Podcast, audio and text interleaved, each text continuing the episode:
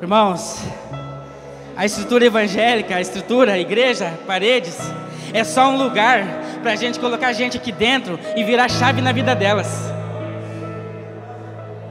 Para que as pessoas saiam daqui pegando fogo. Aqui tem pessoas que vieram de outras cidades. Nossos irmãos de Telemaco Borba, os meninos que são de Ventania. Um prazer receber vocês aqui. Então eu tenho certeza, irmãos, vocês têm que sair daqui com tocha acesa.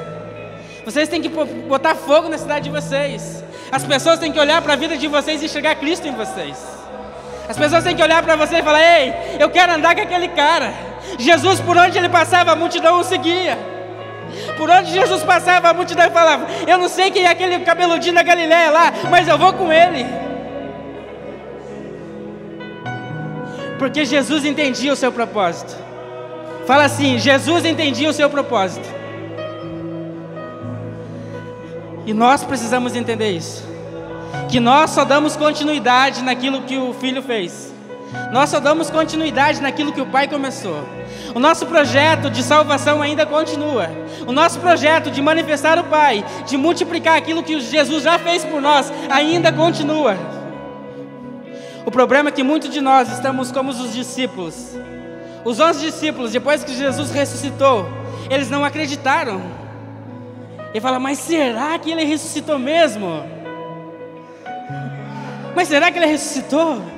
Aí Jesus ele diz bem assim, lá no finalzinho, Mateus 28, 19. Mateus 28, 16. Os onze discípulos foram para a Galiléia, para o monte que Jesus lhe indicara. Quando viram, o adoraram, mas alguns duvidaram. Então Jesus aproximou-se dele e disse: Foi-me dado toda a autoridade nos céus e na terra. Portanto, vão e façam discípulos de todas as nações, batizando em nome do Pai, do Filho e do Espírito Santo, ensinando-os a obedecer tudo o que eu ordenei a vocês. E eu estarei sempre com vocês até o fim. Irmãos, é até o fim, cara. Ele nos deixou uma palavra, olha, todos os dias, se vocês chamarem o meu nome, se vocês glorificar a minha presença, eu vou estar lá com vocês. Nós só precisamos fazer isso. Lembrar que Ele está com nós. E sair por toda a Judéia, por toda a Galiléia, por todas as nações, falando: Ei, o Pai ressuscitou e Ele está vivo. Ele vive aqui dentro, na minha vida, Ele vive na tua vida. As pessoas não vão encontrar Jesus numa igreja evangélica. Elas vão olhar dentro de você e falar: Ei, eu enxergo Jesus em você, cara. Eu quero ser parecido com você. Você já pensou que orgulho para quem é pai? Teu filho olha para você, cara, e fala: Ei, pai, eu tenho orgulho de você, pai. Eu quero ser como você. Eu quero carregar aquilo que você carrega. Eu quero dar continuidade naquilo que você é. Isso é a maior herança que um pai pode ter do filho. Os nossos filhos poderem olhar para nós: Ei, pai, é muito bom aquilo que você faz, é muito bom você tocar a vida das pessoas, é muito bom você curar as pessoas, você libertar as pessoas. Como é que eu faço isso? Ele fala: Filho, dar continuidade naquilo que o Pai estabeleceu.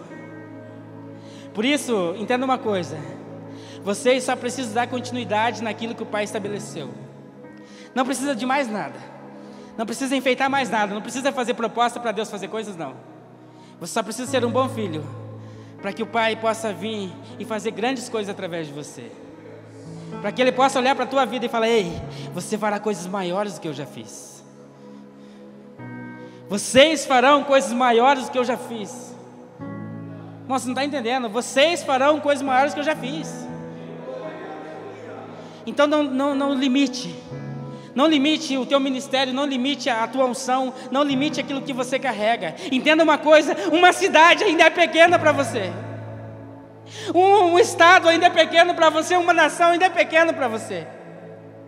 Porque Jesus, por onde ele passava, meu Deus, cara, ele tocava a vida das pessoas.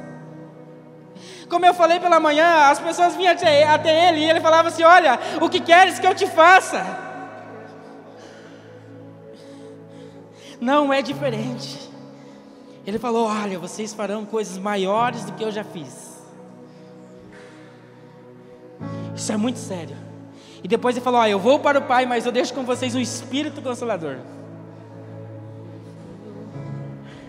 Aí os discípulos não satisfeitos, ele fala: Ei, eu e o Pai somos um. Meu Deus, irmão, meu Deus, cara. Vocês precisam entender isso. Jesus voltou para o Pai, mas Ele deixou para nós uma missão de dar continuidade no seu Evangelho.